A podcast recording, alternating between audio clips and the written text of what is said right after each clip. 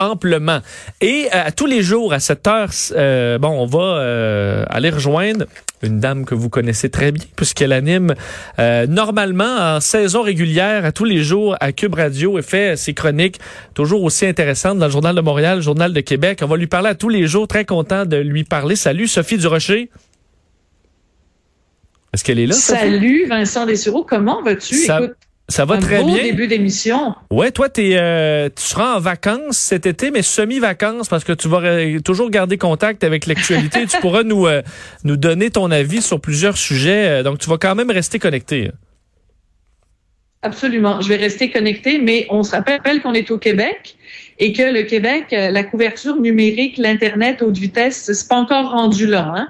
On est en 2020, des fois, on a l'impression qu'on est au Moyen Âge. Alors, euh, j'espère que la connexion va être bonne, mais euh, je croise les doigts. bon, ben, pour l'instant, on a un délai, mais on s'entend très bien. Donc, si on, y va tranquillement, ça devrait bien aller, euh, Sophie. Et on commence par, là, peut-être les gens ont été moins sur Netflix ou sur des séries dans les derniers jours parce que tellement fait beau, mais on en a tellement écouté. certains ont fait probablement le tour de ces, de ces sites de diffusion. Mais tu vas revenir sur un film qui a fait beaucoup jaser dans les derniers jours sur Netflix. Certains qui appelaient carrément à ce qu'on élimine ce film-là qui est vu comme très controversé. 365 euh, jours, un film polonais. Raconte-nous un peu ce qui, euh, c'est quel est le, le, le, bon le, fond de cette histoire. Écoute, c'est peut-être un des plus grands navets de toute l'histoire du cinéma. Le scandale, il est vraiment là, en fait. Alors, le film s'appelle 365 jours. C'est une histoire tellement nunuche, tellement niaiseuse c'est comme un roman harlequin de mauvais goût. Alors, c'est un gars, un mafioso, là, tu sais, vraiment le, le belâtre italien avec une mâchoire carrée, hmm. qui décide de kidnapper une femme qu'il a vue, qu'il a aperçue, et il lui donne 365 jours pour qu'elle tombe amoureuse de lui. Sauf que rendu à la moitié du film à peu près, euh, elle tombe amoureuse de lui puis il a pas besoin d'attendre 365 jours.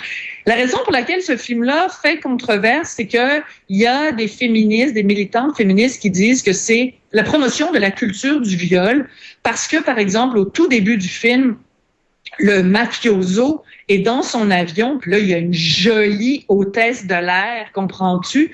Puis là, il va à l'arrière, puis là, ils font des oui-oui, ouah-ouah dans le fond de, de l'avion et au début, elle n'a pas l'air tellement de vouloir, puis à la, fin, elle a un gros sourire. Fait qu'est-ce qu'on est en train de nous dire, Vincent? C'est un scandale. Que les femmes, au début, elles disent non, puis après ça, elles disent oui. C'est ça qu'on dit aussi avec le, le, kidnapping, comme quoi, euh, en kidnappant une femme finirait par, par dire oui. Reste que c'est quand même euh, malhabile ou euh, cette histoire-là? Ah, écoute, c'est tellement c'est surtout que le grand scandale, c'est que c'est niaiseux. C'est que tu peux pas faire autre chose que partir à rire en regardant ce film-là. Fait que c'est sûr que moi, je pense qu'il faut dénoncer la culture du viol. Il faut dénoncer des films ou des romans qui glorifient le viol comme étant quelque chose d'extraordinaire. Mais c'est pas ça qu'on a dans ce film-là. Écoute, on a recommencé à regarder ça avec Monsieur Durocher hier soir. On n'a pas été capable de tenir plus que 22 minutes parce que c'est vraiment c'est niaiseux, c'est mal joué, c'est mal réalisé, c'est mal écrit. Puis je pense qu'il y a un élément qui est quand même important de rappeler. C'est euh, basé, le film, c'est une adaptation euh, au cinéma d'un roman polonais qui est très, très, très populaire, écrit par une femme. Et le film est réalisé par une femme. Et ça me fait penser à Fifty Shades of Grey. Tu sais, The Fifty Shades of Grey, c'est un film qui raconte l'histoire d'une femme qui aime ça se faire frapper, puis attacher, puis fouetter. Mais tu sais, il y a hmm. des femmes, c'est ça leur fantasme. Alors, ça veut pas dire que le film Fifty Shades of Grey ou les livres disent c'est formidable de se faire attacher, mais il y a des femmes, certaines femmes, pour qui c'est un fantasme. Fait que qui, qui, qui sont les féministes pour dire aux femmes ce qu'elles ont le droit ou pas le droit d'avoir comme fantasme? Mais la question la plus scandaleuse, c'est comment ça se fait que Netflix a acheter un film aussi niaiseux que ça. Mais il faut dire, Sophie, je pense qu'il y a une couple de séries et films un peu, euh, disons, qui auraient normalement pas fait la cote, pardonne-moi l'anglicisme, mais qui, en raison là, de l'absence de tournage pendant des mois, vont, vont se faufiler. Là. Oui, ben, tu as tout à fait raison. C'est sûr que Netflix, c'est pas non plus juste des, des, des grands chefs-d'œuvre euh, du septième art. Mais tu sais, les gens qui ont parti une pétition, parce qu'il y a des gens qui ont parti une pétition en disant il faut que ce film-là soit retiré de Netflix, c'est un peu niaiseux parce que plus tu parles de ce film-là, plus il y a des gens qui vont avoir le goût d'aller le voir. C'est comme moi, en temps normal, je serais jamais allé voir ce film-là, mais là, je suis allé le voir parce qu'il y avait une controverse. Fait que les gens qui veulent pas glorifier ce film-là sont en train de faire exactement l'inverse. Écoute, le film est, dans le top 10 des films le plus regardés sur Netflix. Puis je suis sûre que 90% des gens qui le regardent, ce film-là, le font euh, ce qu'on appelle une écoute ironique.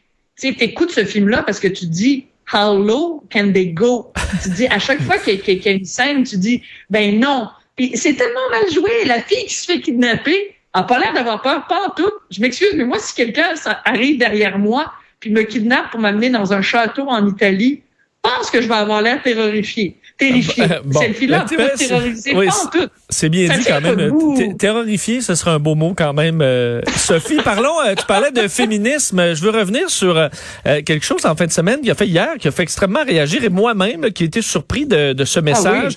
la féministe Martine Delvaux, qu'on connaît bien pour ses sorties souvent assez marquantes par leur intensité, mais hier, alors que c'était la fête des pères, qu'on envoyait des beaux messages, moi je l'ai fait à mon papa, je l'ai fait à mes amis, mes jeunes amis qui sont euh, de, nouveaux papas et qui étaient euh, souvent assez touchés de recevoir des fois, c'est le cas de mon beau-frère, la première fête des pères, toujours assez touchant.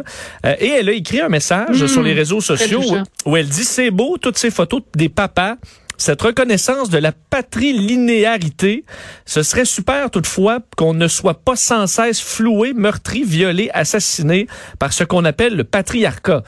Est-ce que c'est déplacé, Sophie, d'écrire ce genre de message-là le jour de la fête des pères? Ben, totalement, Vincent. Écoute, il y a une journée dans l'année où on fiche la paix aux hommes. Parce que 364 jours par année, là, les hommes, c'est la masculinité toxique, c'est les hommes qui sont pas corrects, c'est les hommes qui sont euh, qui font du sexisme systémique. On leur tape sur le, dos. Tu sais, je veux dire, 364 euh, jours par année. Il y a une journée dans l'année où on dit, hey, wow, les gars, bravo, une tape dans le dos, merci d'être là. Nos, vies seraient pas pareilles si vous étiez pas là. Et là, cette féministe qui manifestement a un problème avec les hommes, manifestement a une haine des hommes qui se manifestent de toutes sortes de façons, elle trouve rien de mieux que de parler des femmes flouées, meurtries, violées, assassinées. Moi, là, quand je, j'ai appelé mon père hier, j'ai souhaité bonne fête des pères. Tu sais, Richard, euh, je l'ai salué, je l'ai salué comme étant un super bon père de trois enfants. Penses-tu qu'à l'arrière de ma tête, j'étais en train de me dire, hey, toi, t'es un bon gars, mon homme, mais il y en a d'autres, là. Ils violent des femmes, puis ils les assassinent. Puis, dans le fond, il y en a, a tellement parmi vous qui êtes des écœurants.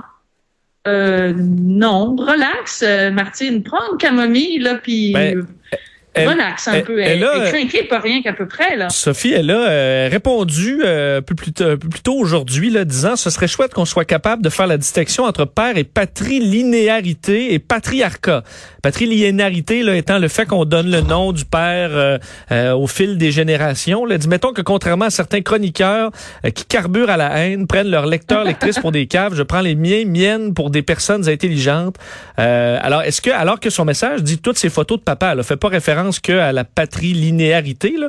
Euh, donc, euh, ben oui. Écoute, son message était très clair. Là. Et est-ce que moi... Ça, je pense qu'elle essaie... Euh, vas-y. Non, mais je pense que devant l'ampleur de la réaction à ses propos, je pense qu'elle essaye de se justifier. Mais quand tu lis son message, c'est très clair. Puis je m'excuse, mais la patrilinéarité, toi, c'est un terme que tu utilises beaucoup dans, dans, la vie de tous les jours? Tu sais, quand tu es avec tes chums de gars, est-ce que, que, vous dites, euh, puis toi, comment ça se passe, ta patrilinéarité? Non, et surtout que, honnêtement, euh, pour, pour mes amis jeunes pères, là, souvent, l'enfant la, va s'appeler euh, Anne-Sophie Thibault Gontier ou de, de moins en moins, on va se, uniquement suivre le nom du père. mais est-ce qu'on peut célébrer, parce que je, je pense au mouvement Black Lives Matter, si on est quelqu'un qui va se ouais, mais il y a des Noirs qui sont des criminels, on va dire, ouais, mais il faut pas, franchement, faut pas faire, pas focuser sur, sur ça, sur des, la journée de la fierté t'es gay, on va pas dire Ben, ah mais il y a des gays qui violent, il y a des gays qui sont des criminels. On va trouver qu'on dépasse les bornes. Mais pourquoi sur les pères Alors que moi, mon père a été extraordinaire. Je lui ai envoyé un beau euh, fête des pères. J'étais très content de le faire. Il a été présent euh, euh, et c'est Mhm. le cas de je vois mes jeunes amis là qui sont de- des pères extraordinaires. Est-ce qu'on peut célébrer ces gens-là en leur foutant la paix sur ce qui les regarde pas, c'est-à-dire des pères violents ou qui demeurent une minorité là? Mais tout à fait raison. En fait, ce que Martine Delvaux a fait, c'est exactement ce qu'elle reproche à d'autres, c'est-à-dire qu'elle a fait un amalgame. C'est un amalgame. Elle, parce qu'elle a eu des problèmes avec son père qui, s'est, qui, qui, est parti euh, avant même qu'elle, qu'elle naisse, son père biologique. Là, elle en fait une fixation que les hommes sont pas si corrects que vous le pensez. Moi, je trouve ça vraiment d'une extrême tristesse parce que elle, cette femme-là donne un mauvais nom au féminisme. Parce que le féminisme a besoin d'exister, il a sa raison d'être, euh, il est il y a des combats énormément de combats importants qui doivent être menés aujourd'hui par les féministes. Et quand tu as une féministe aussi connue qu'elle, qui profite de l'appel des pères pour nous parler de gens violés et assassinés, je trouve que ça décrédibilise le mouvement parce que les gens se disent, ben coudon, euh, être féministe, c'est finalement haïr les hommes. là. C'est à ça que ça ressemble. Et je trouve ça très dommage. C'est vraiment un énorme faux pas qu'elle a Et, fait. euh, il faut dire qu'il y a des, des pères qui sont d'excellents euh, alliés euh, féministes justement pour les euh, Ben pour, les mères assurément et des pères monoparentales aussi. Sophie, avant de te laisser, je veux revenir parce que euh, tu vas profiter euh, du, du- de notre beau Québec cet été. Je sais que normalement tu voyages beaucoup, euh, entre autres vers l'Europe. Je pense que comme beaucoup de Québécois, on se rend compte que euh, même si on est coincé au, euh, au Québec, on a quand même matière à s'amuser pas mal. Eh, écoute, tu as tout à fait raison de le dire. Moi, c'est pas une cachette. hein. Il y a une, partie de ma famille qui habite en France. C'est là que je suis née. Et habituellement, j'y retourne chaque année. Fait que là, cette année, je le cacherai pas. Quand j'ai su que, évidemment, tous les vols étaient annulés, puis que, bon, les, les assurances, c'était impossible de s'assurer contre la COVID, j'étais un peu déprimée. Je me suis dit, bon, on passait les vacances à, à Joliette au lieu d'aller dans le sixième arrondissement.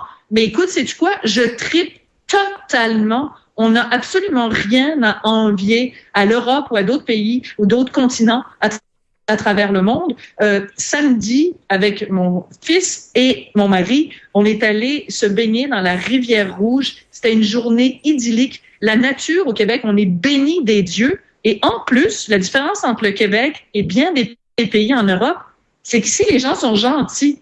Tu sais, une serveuse à Sainte-Adèle est vraiment plus gentille et plus aimable qu'un serveur dans un café parisien. Je t'en passe un papier. J'en doute pas de ça. Donc, C'est absolument extraordinaire. Quels sont vos, Puis, euh, euh, vos plans? Que, est-ce que tu vas visiter d'autres régions euh, cet été? Est-ce que c'est déjà choisi? Ben déjà choisi, on va c'est sûr aller passer euh, un petit moment en Estrie parce que c'est absolument euh, extraordinaire. Et tu sais, en Estrie, il y a une euh, une route qui s'appelle euh, Scenic Drive. Et quand tu empruntes cette euh, cette route là, écoute, t'as l'impression d'être en Toscane.